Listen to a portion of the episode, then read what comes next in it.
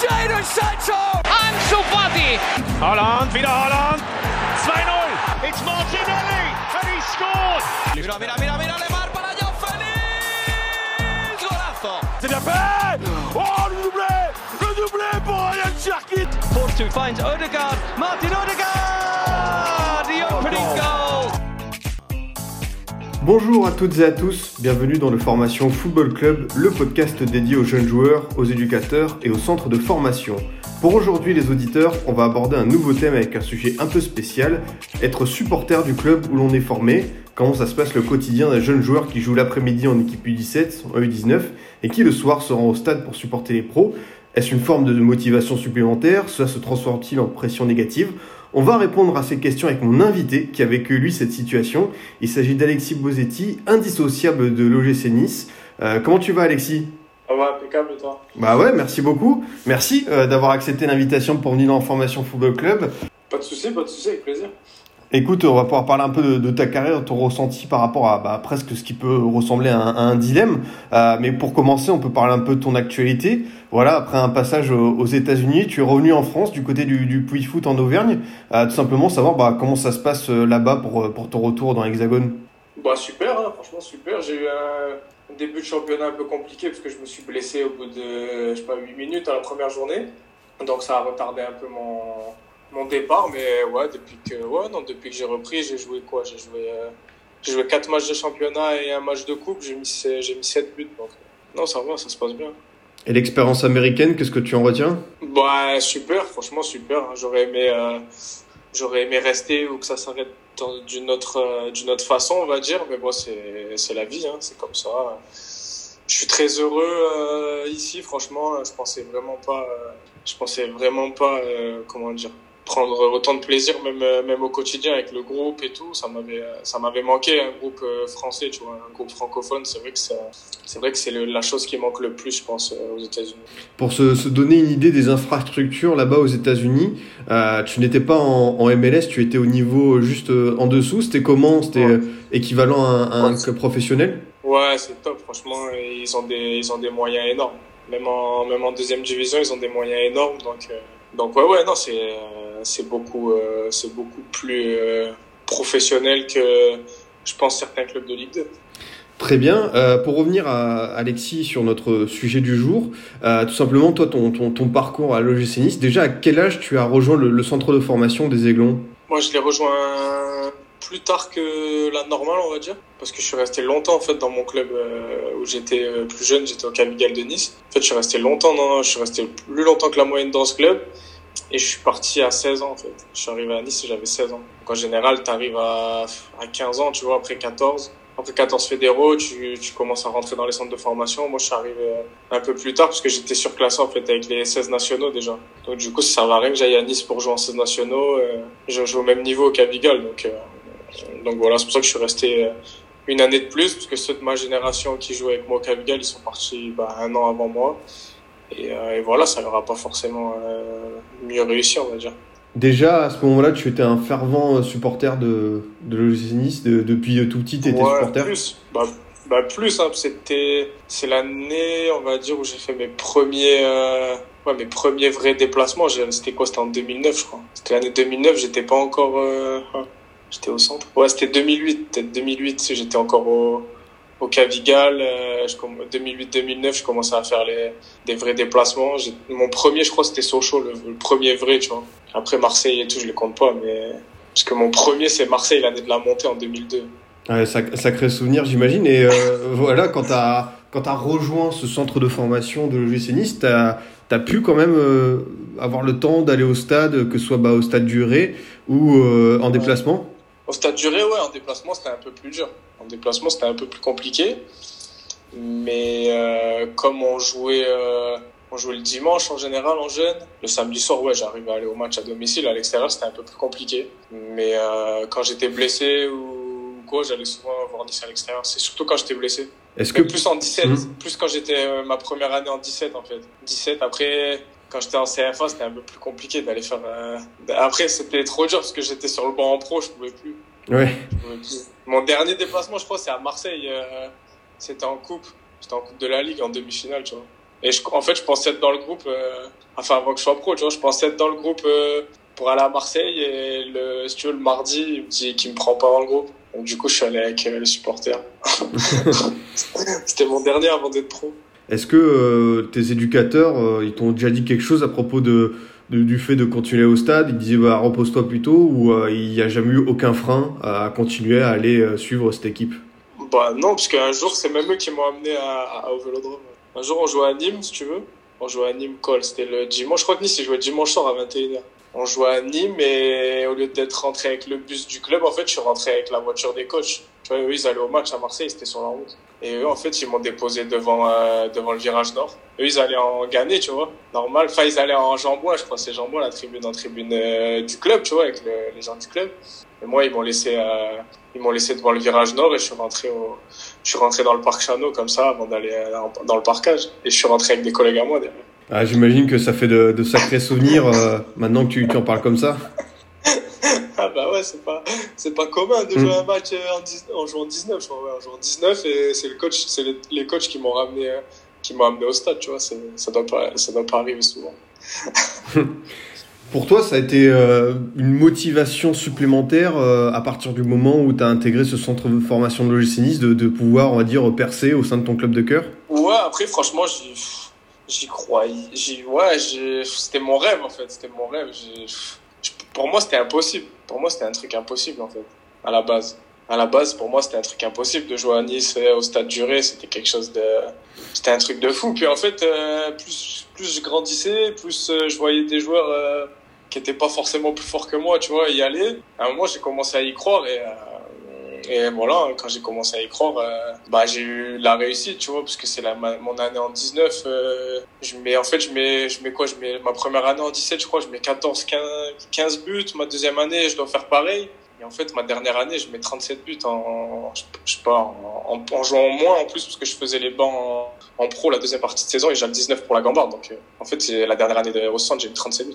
Ouais, c'est vrai C'est ça qui m'a fait aller. euh, c'est clair que c'est un jeu- joli total. Jamais à aucun moment tu l'as ressenti comme euh, une pression, un, un poids euh, au moment peut-être de passer Pour en moi, ça s'est première. fait, en fait, Ouais. c'était, je sais pas, mais c'était naturel, ça s'est Mm. fait naturellement, en fait.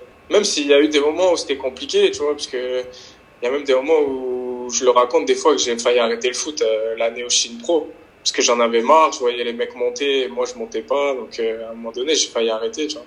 Et, euh, et voilà, au final, au final j'ai eu un peu de chance, un peu de réussite, j'ai marqué les buts qu'il fallait au moment qu'il au moment où il, où il fallait. Et, ça s'est bien goupillé, mais à un moment c'était tendu. Hein. Surtout à la reprise euh, l'année avant que je signe pro, c'était tendu. C'était euh, la frustration, tu l'expliques plus comme ça, le fait de pas pouvoir euh, euh, arriver en pro et cette décision Ouais, peut-être d'arrêter la carrière? Parce, parce qu'en fait, on avait une grosse génération 93, tu vois.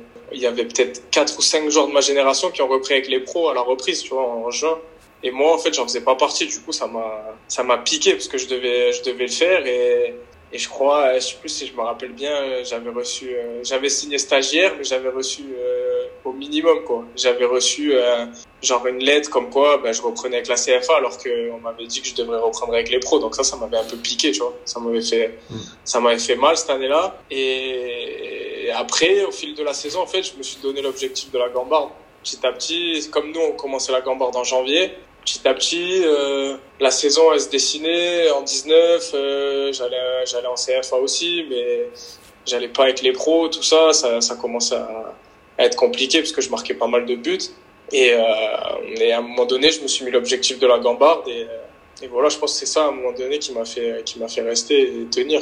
Comment s'est passée cette euh, première euh, en, en, en équipe A euh, Qu'est-ce que tu te souviens? C'était- Est-ce que tu peux nous raconter un peu les, les coulisses de cette première fois où tu as joué avec, avec le GC Nice? Jouer, bah attends, je attends parce que j'y suis allé la première fois en fait, c'était en coupe en janvier. Hum En fait, bah je, c'est quoi peut-être, comme je t'ai dit en octobre, j'allais arrêter le foot et quoi, peut-être fin novembre, je commençais à m'entraîner un peu avec les pros en fait par, par un, par hasard en fait, je m'entraînais avec les pros parce que je mets quoi, je mets un doublé, je crois contre Bastien en, en 19 et la CFA, ils étaient catastrophiques, tu vois, ils étaient, ils étaient, ils étaient nuls, tu vois. Et donc, en fait, le coach des pros, euh, ben, au lieu de prendre des gens de la CFA, il m'a pris moi en 19. Donc, euh, voilà, je m'entraîne avec les pros, ça se passe bien. Puis, j'y vais une deuxième fois. Puis, je repars en 19, je marque des buts, je vais en CFA, je marque des buts. euh, donc euh, petit à petit, euh, je me retrouve à faire, à- en fait, à reprendre avec les pros en janvier à la reprise. Et là, je fais mon premier match. euh, Enfin, je fais pas mon premier match en fait. C'est, on va en coupe à, à Calais. On joue contre une équipe de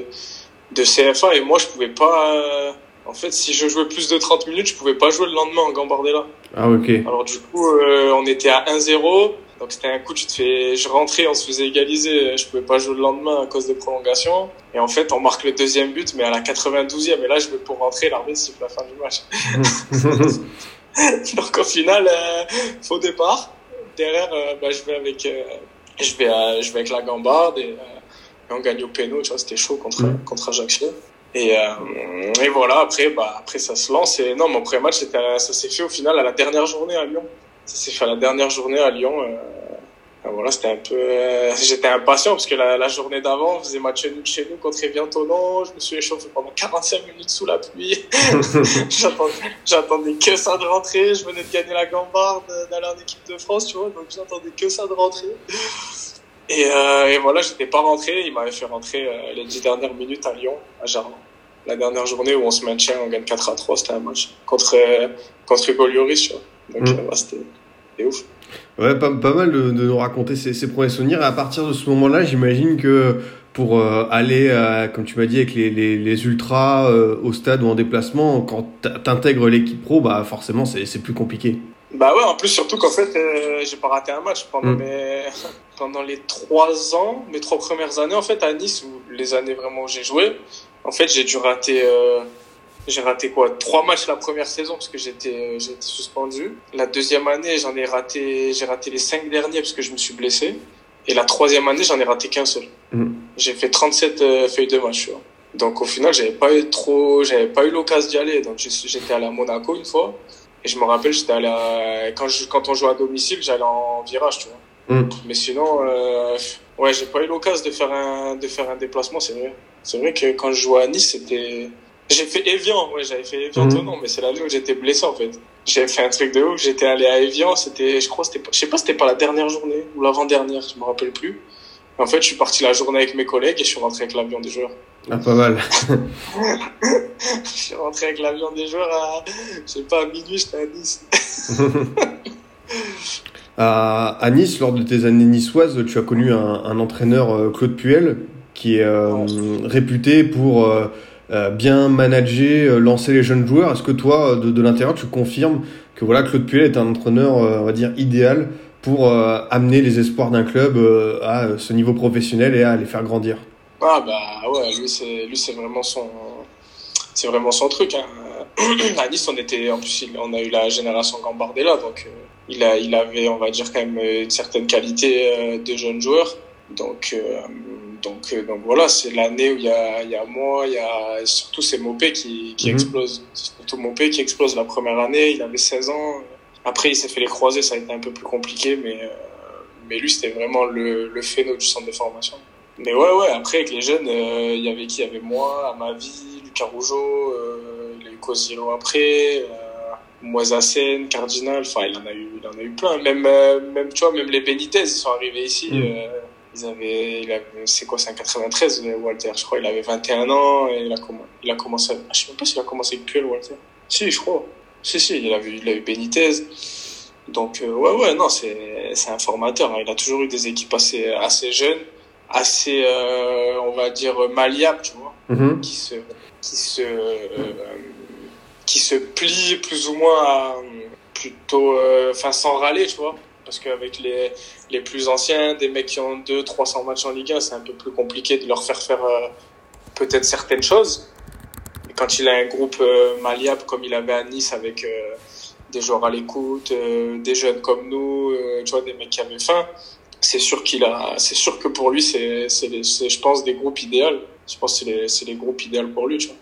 Tu te souviens de quelques conseils qu'il a pu te, te donner au début de ta carrière pro et qui t'ont marqué? Bon, moi, c'était surtout, euh, moi, c'est pas tant des conseils qu'il m'a donné, si tu veux, parce que euh, moi, je suis un numéro 9. euh, je crois Puel, il a joué 2000 matchs, je sais pas s'il a mis un but, tu vois.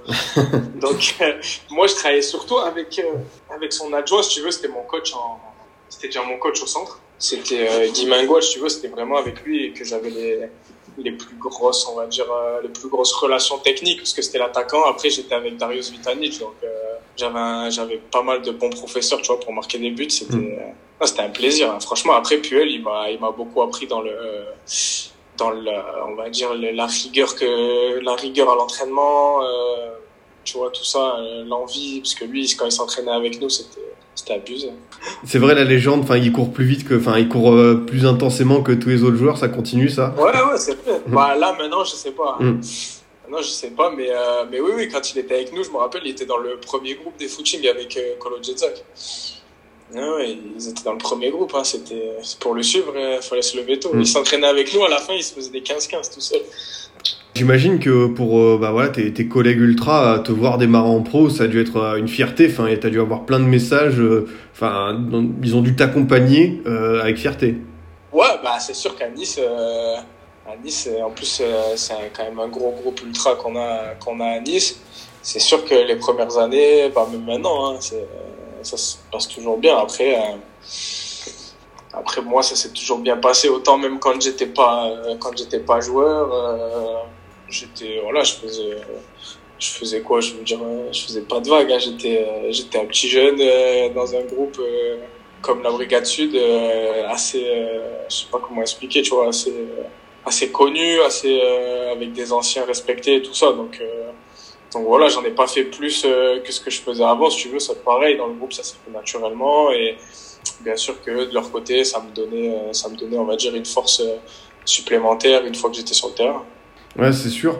Et euh, bah, concernant les, les codes du, du langage ultra, il y a aussi bah, le chambrage. Je me souviens d'une célébration que tu as fait contre contre Bordeaux. Euh, Voilà. Est-ce que tu as, hésité à le faire en disant bon, je suis joueur pro, je vais me retenir de peut-être de pas rentrer dans la provocation ultra ou tu te dis ça se fait naturellement parce que je, je suis ultra et voilà j'ai envie de le faire? Non, je m'en foutais. Je le faisais parce que j'avais envie de le faire, parce que je l'ai toujours fait en fait. Mm. Je le faisais, je le faisais quand j'avais quand j'avais 8 ans, je le faisais déjà. Quand j'avais quand j'étais petit, euh, quand je jouais contre l'OGC Nice, euh, que je marquais, ça chambrait. Quand je jouais contre l'OM, pareil, ça chambrait. Euh, je l'ai toujours fait de très jeune. Ça, moi, j'ai commencé à chambrer très très jeune. Donc, euh, donc ouais, pour moi, c'est naturel en fait de le faire. Ouais C'est naturel. Je- J'ai toujours fait. Que je joue à Nice, je l'ai fait. euh, J'étais à Laval, je le faisais. J'étais aux États-Unis, je l'ai fait. Enfin bref, moi, moi, je joue aux cartes, je chambre, je gagne à l'entraînement, je chambre. Moi, je chambre tout le temps. Après, des fois, je me fais chambrer, mais Mm. c'est le jeu. hein. Tu vois, c'est le jeu. C'est sûr. Et puis toi, tu as, as, grandi dans, dans, dans plusieurs de formations, dans, dans une région. Enfin, c'est vrai que tu affrontes des équipes corse, tu affrontes l'OM, tu affrontes Monaco, tu affrontes Nîmes. Enfin voilà, j'imagine qu'il y a beaucoup de rivalités. Est-ce que ça t'a forgé en tant que jeune joueur euh, le fait de se retrouver euh, en U17, en U19 contre des équipes pas forcément euh, amies? Ouais, bah en jeune, surtout la poule, la poule du Sud-Est, elle est, elle est compliquée. Hein. Franchement, en jeune, c'est la, bah, même en, même en CFA, hein, même aujourd'hui en CFA, moi, je, je dire, j'ai la chance de pas y être dans cette poule. Mais euh, non, la poule du Sud-Est, elle est, elle est très très compliquée. En 19, tu te retrouves avec Lyon, Saint-Etienne, Montpellier, Nîmes, euh, bah, tous les clubs de la région qu'on a depuis 14 fédéraux, Marseille, Grenoble, euh, Monaco. On a, t'as souvent Toulon, t'as toujours un club des quartiers de Marseille deux clubs corse et enfin souvent la CA et le Sporting et derrière t'as toujours une équipe euh, une troisième équipe amateur tu vois en général donc ouais non c'est sûr que c'est ça forge hein, la poule du Sud-Est elle, elle laisse pas elle laisse pas insensible hein. et surtout en CFA quand tu vas jouer contre des adultes euh, ça, ça peut devenir compliqué quand t'as 17 18 ans tu te retrouves à jouer à, à Furiani mais Mm. pas au Sporting euh, dans le club de Furiani sur le Synthé à côté tu peux ça peut devenir compliqué mais moi je pense que ça forge euh, ça forge euh, la mentalité de se dire qu'il faut gagner à tous les matchs et que c'est compliqué, même quand tu joues contre des hommes, il faut pas se laisser faire. Ouais, c'est sûr. Euh, Alexis, on voit de plus en plus de, de, de jeunes bouger très vite. Il y a du mercato au sein des centres de formation. Est-ce que toi, tu, tu as peur de voir de moins en moins de jeunes attachés à un club? Bah, de toute façon, il y a beaucoup moins de personnes qui sont attachées à leur club déjà, même pas jeunes. hein. Mm. Je vois, il y a beaucoup de supporters du PSG qui n'existaient pas il y a 10 ans. euh, il y a beaucoup moins de supporters de l'OM. euh, il y a il y a beaucoup plus de supporters de Nice, tu vois. Donc euh, c'est Après, c'est dans la culture. hein. Je, vois passer plein de trucs sur Twitter, des fois, des trucs de fou, des mecs qui sont pour 3, 4, 5 équipes. Je me dis, waouh, c'est ouf. Donc, euh, ouais, non, moi, je pense que c'est dans la culture, euh, même pas foot, je veux dire, c'est dans la culture, euh, enfin, même pas la culture ultra, c'est même des centres de formation. C'est dans la culture, les gens, ils ont du mal à, ils ont du mal à s'attacher à, une équipe, tu vois. Moi, c'est Nice parce que je suis né à Nice, mais j'avais, mais quand j'étais jeune, Nice c'était le club que je détestais le plus, tu vois. Mm. Quand je, quand je jouais, parce qu'avec le Cavigal, c'était vraiment le derby, euh, c'était vraiment le gros gros derby à Nice, euh, Cavigal OGC Nice, c'était très très chaud et, et moi je pouvais pas me les voir à cette époque-là. à Nice. Pas les seniors, hein, mais les jeunes et tout, les équipes Mm. de jeunes, on pouvait pas se voir, c'était la guerre, hein, pire que la guerre. Cavigal OGC Nice, c'était très très chaud. Mais, euh, mais ouais, comme je te dis, euh, il y a tellement d'argent maintenant, les jeunes. euh, Il y a tellement de, il y a tellement d'oseille que c'est compliqué. hein. Et Moi aussi, quand j'étais au centre, j'aurais pu partir. Enfin, avant d'aller à Nice, j'aurais pu partir. Surtout avant de signer à Nice, j'aurais pu aller. Franchement, j'aurais pu aller dans pff, 90% des clubs français, j'aurais pu aller. J'avais des ANS de quasiment 90% des clubs français avant de signer à Nice. Et qu'est-ce qui t'a décidé? C'est le fait de pouvoir cette opportunité Bah, justement? c'était de rester à Nice Mm. et même après quand j'étais au centre euh, bah, l'année euh, l'année où je gagne la Gambarde j'aurais pu partir euh, j'aurais pu partir mais euh, à chaque fois il y avait des trucs qui me faisaient rester à Nice. Je voulais jouer au Ré parce que j'avais jamais joué au Ré en pro. Donc j'ai refusé d'aller à Valence. Et après la deuxième fois j'avais des trucs avec le Bayer Leverkusen et j'ai voulu jouer à l'Alliance. Donc du coup je suis resté les deux ans à Nice.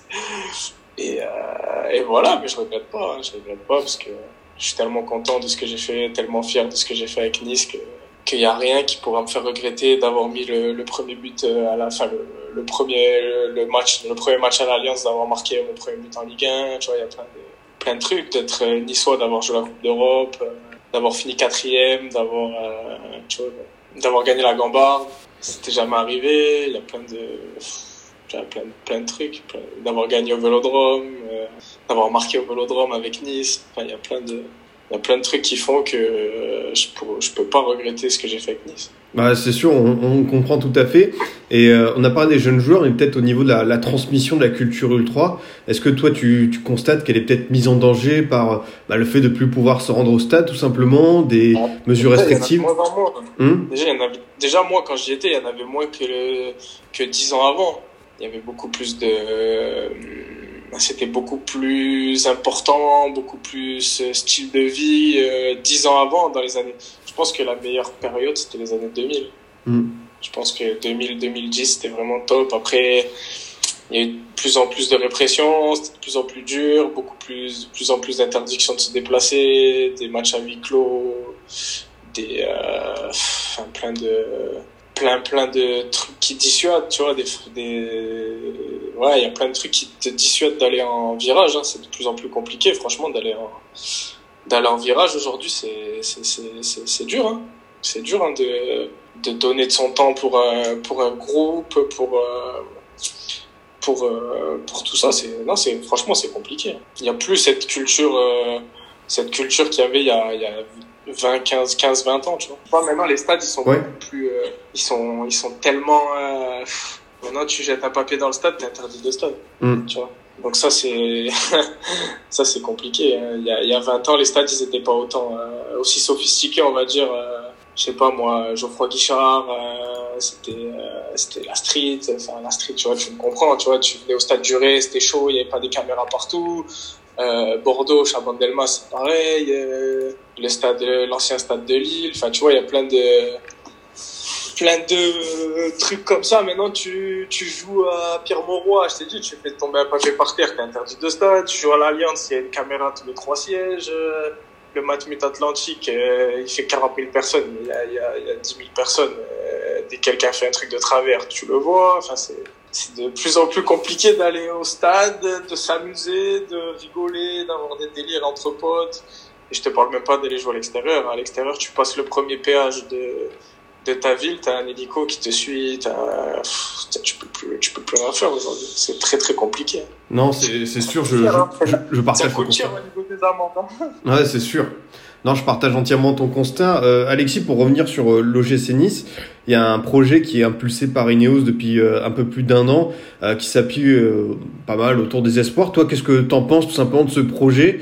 Bah voilà, En tant que supporter, en tant que fin observateur de, de, de ton club, voilà, qu'est-ce que t'en dis un an après? Bah pour l'instant, au niveau des résultats, c'est bien. Après, il y a beaucoup de jeunes, mais j'aimerais bien qu'il y ait des jeunes niçois. Tu vois. Mhm. Ça, ça, peut-être le petit truc qui me gêne, d'aller prendre des jeunes de Manchester United. euh, tout ça, ouais, c'est bien, mais j'aimerais bien qu'il y ait des jeunes euh, niçois, de Nice, qui sont nés à Nice, tu vois. Ça serait euh, qui aime le club, tu vois. Pas un mec de Manchester United à qui on a dit qui connaissait pas l'OGC Nice un mois avant avant de signer, tu vois. Donc ouais, c'est ça que j'aimerais bien rajouter. Maintenant, euh, vu le centre de formation qui est en train de se mettre en route, euh, voilà, j'ai pas de j'ai pas de de crainte euh, avec Manu Pires qui est revenu directeur du centre, le staff qu'il y a dans les jeunes comme des anciens joueurs comme Faye, Digard, Cédric Varro, Mara Mavairua, tu vois, tous des même des des mecs qui étaient au centre avec nous qui sont qui sont qui sont dans le staff des jeunes, tu vois, c'est des ça reste dans les valeurs dans les valeurs du club et, euh, et avec le directeur qui est Manu Pires, euh, je me fais zéro souci, tu vois, sur euh, sur le- la direction que prend le club. Mais aujourd'hui, j'aimerais plus voir des joueurs, euh, des joueurs. J'aimerais bien voir un Hugo Lloris, tu vois, Hum.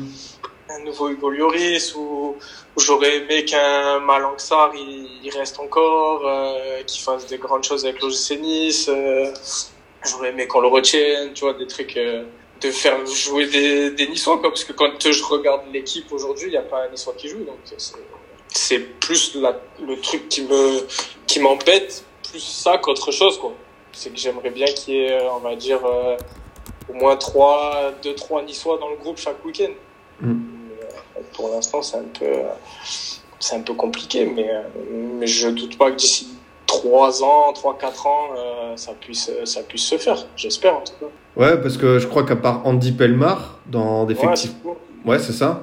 En plus, il joue beaucoup, il joue moins en ce moment, je crois. Mm. C'est maintenant c'est Bambou, Ensoki et, et Dante qui jouent derrière, donc euh, dans le 11 titulaire, t'as pas un Niçois. C'est dommage. Avant, il y avait, bah, il y avait moi, il y avait Mopé, il y avait Cosiello, il y avait Malang qui arrivait, il y avait, euh, il y avait, euh, même si lui c'est un, un Toulonnais, il y avait Amavi. Il y avait, tu vois, il y avait des mecs qui étaient au club depuis euh, U17, quoi. Donc, euh, qui sont, qui ont l'esprit de l'OGC Nice, euh, la mentalité OGC Nice, tout ça, tu vois. Maintenant, euh, ouais, comme tu dis, Andy Pelmar, euh, mais voilà, c'est, pour moi, c'est trop peu de, trop peu de Niçois dans l'effectif pro, malheureusement. Ah mais je, je le comprends euh, absolument. Puis c'est bien parce qu'il y a un auditeur récemment qui m'a demandé quand est-ce qu'on ferait une émission spéciale sur le GC Nice. Bah là on en parle un petit peu, on met un peu en, Ouais. en avant ce club. Toi t'as pu, euh, je crois que c'est ça avant de rejoindre le Puy, tu t'es entraîné avec euh, le GC Nice, c'est ça? Non, je m'entraîne à Grasse. Ah grâce, ok. Je m'entraîne à Grasse parce que Nice, euh, en fait, déjà Nice ils sont en N3 et Grasse ils sont en N2. Puis euh, avec tu sais, cette histoire de Covid, euh, les clubs pro ils font attention. Tu vois. Hum. Donc déjà, je suis allé me faire soigner une semaine à Nice, c'était compliqué. C'était, fallait que je fasse, tu sais, que je vienne quand il y a personne. c'était un peu, c'était un peu compliqué. Mais non, je m'entraînais avec Nice des fois quand je revenais des, entre dans mes intersaisons aux États-Unis, intersaison au début de saison.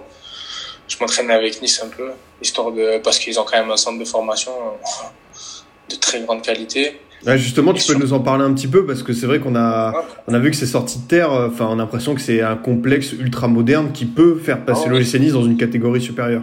Ah ouais, ouais, non, non, c'est un truc de fou. hein. Quand tu vois le centre de formation qu'on avait avant, quand en 17 ans, euh, j'arrive au club, euh, on a deux, on s'entraîne dans un Algeco et on a que deux douches qui marchent. Euh, là, tu les vois, tu vois les, tu vois le confort qu'ils ont, c'est incroyable. Mm. Mais je pense que notre équipe de 17, elle leur, elle leur aurait fait très mal. Ouais, le, confort avait- ne fait pas tout. Non, je pense qu'on avait une bien meilleure génération. On avait des bien meilleures générations. Je pense que la génération 93, elle était au centre, elle est, elle est- elle est très violente. La génération 93 de Nice, je pense qu'elle aurait, elle aurait, elle aurait fait mal à beaucoup d'équipes, Mm. beaucoup de générations. Ah, c'est vrai quand, quand tu cites euh, les, les noms. Et euh, peut-être pour euh, terminer cette émission, je sais qu'on a déjà eu l'occasion d'en parler parce que c'est vrai que tu as remporté la, la Coupe du Monde euh, U20 avec l'équipe de France euh, il y a 7 Ouais. ans maintenant, c'est ça? 2013, ouais. Euh, bah, tout simplement, qu'est-ce que tu gardes comme souvenir de cette génération-là? Qu'est-ce qu'il te vient à l'esprit quand on parle de cette victoire mondiale? Bon, C'était c'était ouf. Après, moi, j'avais, je dis souvent, j'avais gagné la Gambarde l'année d'avant, tu vois. Mmh. J'ai pas eu autant d'émotions que la Gambarde là. Mmh. C'était plus gros, c'était beaucoup plus médiatique, c'était beaucoup plus euh, incroyable parce que c'était à Istanbul, dans le stade du Galatasaray. Enfin, c'était un truc de fou. Il y avait mes parents qui sont venus, tout ça. Donc, euh, non, c'était euh, c'était ouf. Hein, c'était ouf. ça a eu un, un, écho, tu vois. Ben là, ça fait 7 ans, on en parle toujours je pense qu'on en parlera toujours. C'était le dernier titre euh, qui manquait à l'équipe de France. Donc euh, oui, c'est pour moi c'est une fierté, hein, c'est sûr. Hein, quand je, mais sur le coup, si tu veux, je réalisais pas. Mm. Je réalisais pas sur le coup que j'avais le maillot de l'équipe de France, que je faisais partie euh, des 20 joueurs de ma génération, les meilleurs, des des quatre meilleurs attaquants de ma génération de tout un pays. Tu vois, je, tu vois, sur le coup, tu réalises pas. Puis moi, j'avais en tête que moi, j'avais que Nice en tête à ce moment-là. Mm quand je mettais le maillot de la France, euh, voilà, je vibrais moins que quand je mettais le maillot de Nice. Mais maintenant, quand j'y repense avec le recul, euh, la Coupe du Monde, euh, de voir les joueurs avec qui je l'ai gagné, surtout voir aujourd'hui la carrière qu'ils font, les stars mondiales que c'est, bah, c'est une fierté, c'est clair. Le plus impressionnant dans cette équipe, c'était qui? Ouais, le plus impressionnant, c'était Paul, parce que déjà, je pense qu'il était beaucoup plus développé physiquement. Il était il était déjà physiquement au top, on va dire. Et, euh, et voilà, mais euh, après, euh, ouais, il y avait Umtiti, Areola, c'était incroyable dans la cage. Il y avait plein de, plein de joueurs, hein, les Baebek, tout ça. non, j'ai fait des, franchement, j'ai fait des super rencontres. voilà, hein, c'est une génération, puis c'est une, c'est une coupe, on va dire, qui crée, qui crée, on va dire, des liens que pas personne nous enlèvera, mais tu vois, un lien fort demain, euh, voilà, j'envoie un message à n'importe qui de la génération, euh, je pense qu'il me répond, euh, voilà, tu vois, il y a toujours, on a toujours des bons contacts, on avait une génération vraiment, vraiment très très bon délire, tu vois, avec tous les joueurs, donc non non, c'était vraiment, c'était vraiment, on va dire, bah, je me suis régalé quoi. Je pensais pas que ça, je pensais pas me régaler autant en sélection. Non, c'est sûr. Moi, j'ai connu la... Surtout que moi, j'ai connu la sélection tard. Je crois que je suis l'un des derniers à être arrivé. Euh, bah, écoute, euh, Alexis, on arrive au terme de cette émission. Merci beaucoup de m'avoir accordé autant de temps, d'avoir répondu à toutes mes questions. Ouais, merci à toi, hein, pas de problème. Bah écoute, euh, je te souhaite une bonne saison avec bah, le hein, foot. Bah, merci, hein. merci. Hein. De mon côté, chers auditeurs, je vous dis à lundi prochain. Vous pouvez toujours nous écouter sur Deezer, Spotify, SoundCloud, iTunes et Google Podcast. À très vite pour une nouvelle émission du Formation Football Club.